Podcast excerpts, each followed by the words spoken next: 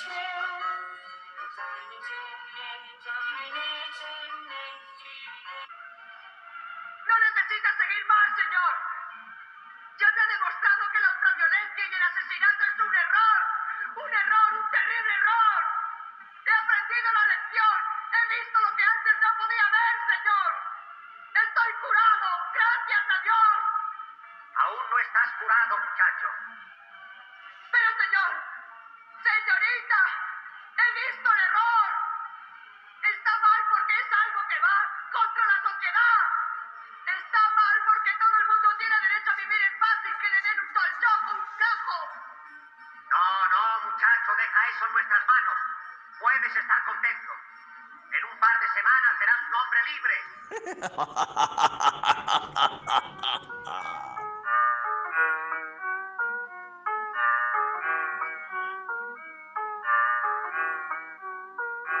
Sí, cómo no. Yo. Ni que fuéramos a hacer un freestyle, ¿no? Ok, aquí va. ¿Cómo están todos? Bienvenido a la cuarentena con Marguirot, donde todos los días se regalan libros, las aves cantan y los ríos son de whisky. Hoy quisiera hacer una pequeña reflexión sobre una materia de derecho. Porque generalmente en este podcast no hablamos muchas cosas de derecho, si las hablamos son bien filosóficas o más bien generales. Yo creo que la idea de este podcast, eh, quizá en algún principio fue como compartir la sabiduría respecto del derecho, pero para poder entenderlo sistemáticamente uno tendría que estudiarlo, leerse un manual o ir a la facultad o ir a algo así, pero aquí yo solo planeo decir algunas cosas interesantes al respecto. Bueno, eh, bueno, en Chile abundan muchas historias relativas al abuso policial. Y muchas de ellas ciertamente pasan desapercibidas frente a nuestras narices sin que podamos fraternizar con ellas. Considero que esto se debe principalmente a que seguro son tantas las historias que el quinto poder, es decir, la prensa, no puede tener acceso a todos los testimonios. Es por eso que usualmente los ciudadanos exigimos justicia y constantemente exigimos el mejoramiento de las instituciones públicas y privadas con las cuales tenemos que tratar todos los días. Pero de vez en cuando podemos tomar conocimiento de un caso que en su examen más superficial podría agrietar la moral ciudadana sobre lo que consideramos correcto, justo o injusto.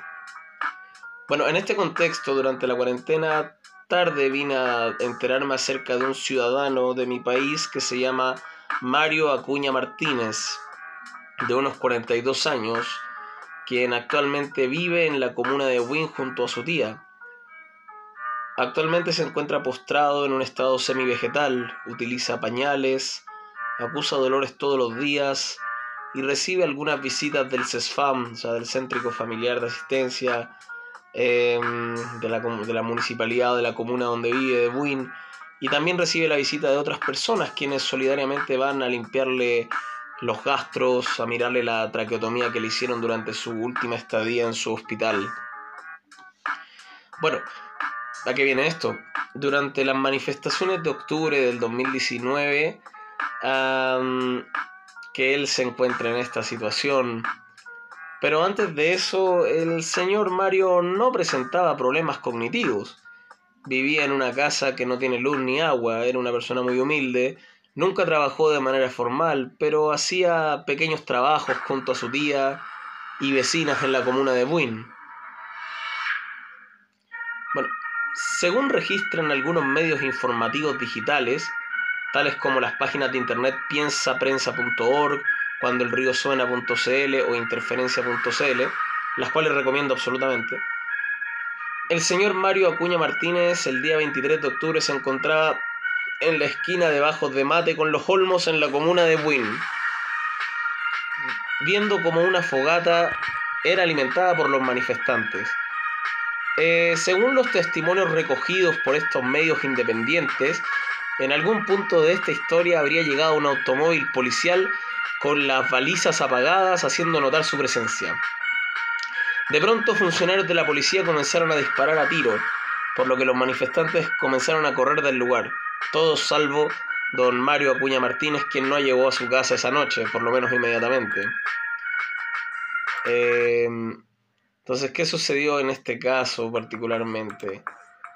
Ah, mira, sus familiares salieron a buscarlo a la esquina porque no había llegado a su casa y lo encontraron con sus ropas con sangre y semi inconsciente. Al, ponerse, al reponerse un poco, señaló que funcionarios de la policía lo habían golpeado en su cabeza y luego volvió a su estado de inconsciencia. Su familia comenzó a detener la sangre de su cabeza con paños, pero no se atrevieron a salir a la calle para llevarlo al hospital por miedo, ya que según comentaron a los distintos medios antes señalados, esto es porque estaban los la policía y aún en la esquina y ellos pensaban que les podían hacer algo a él o a ellos.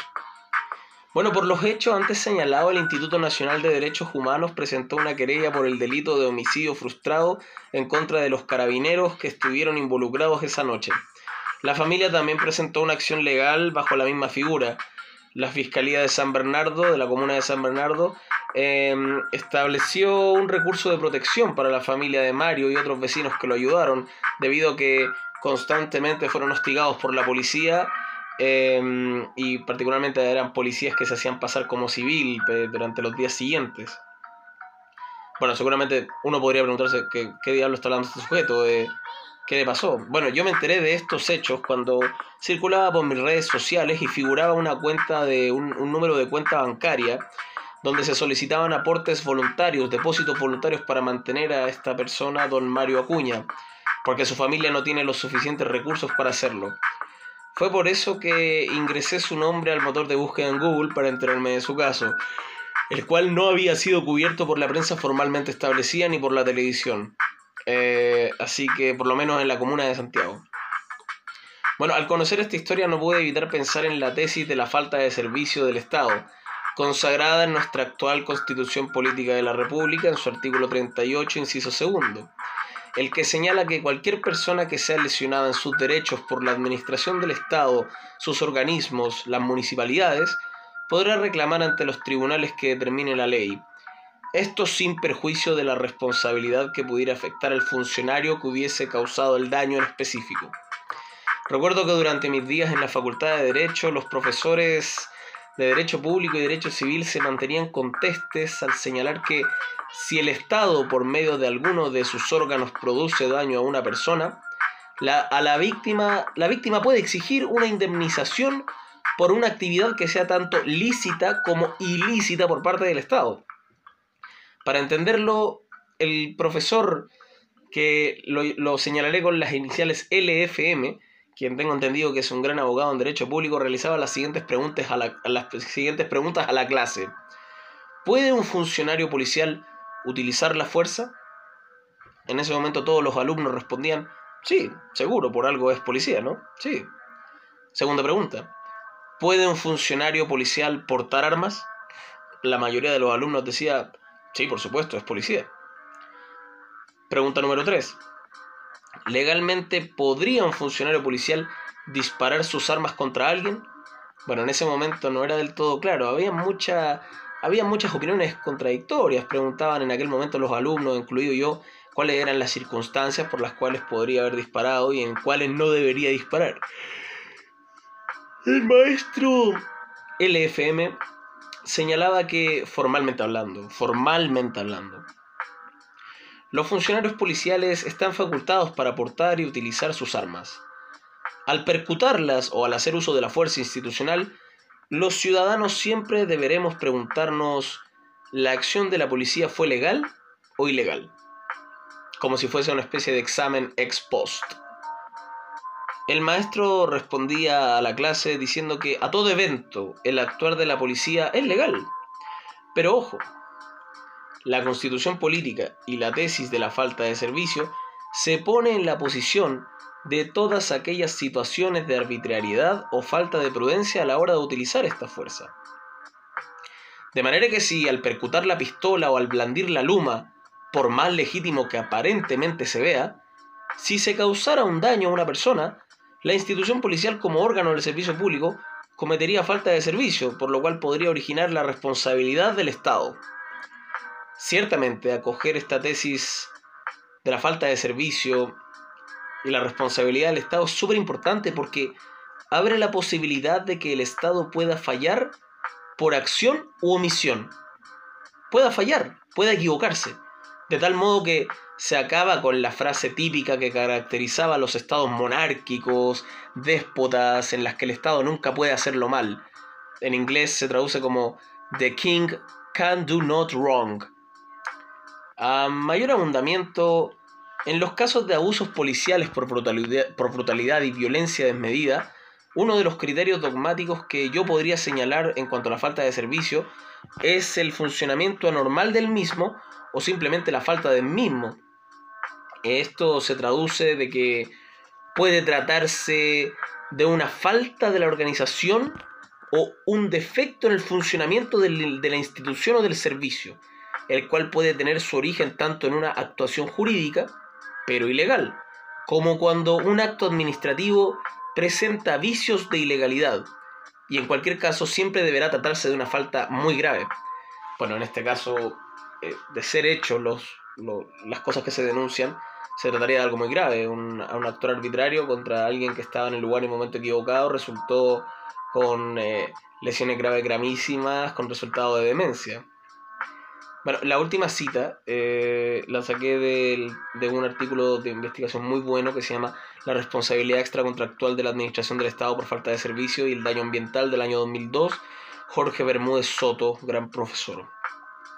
Bueno, yo considero personalmente que si los ciudadanos somos informados de nuestros derechos y sobre esta idea de que el Estado, por medio de su policía institucional, puede fallar, pensamiento que sin lugar a duda yo creo que yace seguramente en muchas de nuestras mentes de vez en cuando, si eso es así, nos atreveremos no solo a cuestionarlos por la vía de la opinión pública, sino que también en los casos que ocurren como el del señor Acuña Martínez, que al principio del podcast empecé a hablar, estos casos marcarán antecedentes importantes en la historia y en la jurisprudencia de los tribunales de justicia a la hora de denunciar hacer efectiva la responsabilidad y hacer activismo para que la brutalidad policíaca deje de ser una costumbre Chile, en Chile y en América Latina. Como dato final considero que no controlar el accionar de nuestra policía por medio de los instrumentos legales, tales como la falta de servicio, en este caso, significa mantener abierta la posibilidad de que funcionarios de orden y seguridad públicas sigan pensando que pueden accionar tal y como se les dé la gana, lo cual es una doctrina de pensamiento que podría llevar a vulnerar derechos humanos dentro de un régimen democrático bajo la doctrina maquiavélica de que el fin justifica los medios. en particular eso está bien. Oye, esta canción es como... Se llama True Old School Boom Beep Home Beat. Es como muy lúgubre. Veamos si hay algo más entretenido acá, a ver.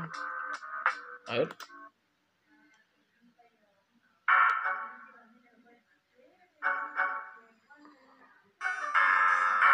Esto suena mejor, ¿no? Bueno, por eso despide el podcast de hoy. Ya saben ustedes, no a la brutalidad policíaca, no a la violencia de Estado y esperemos seguir lanzando más cápsulas durante la cuarentena. Eh, la cuarentena con Marguerite.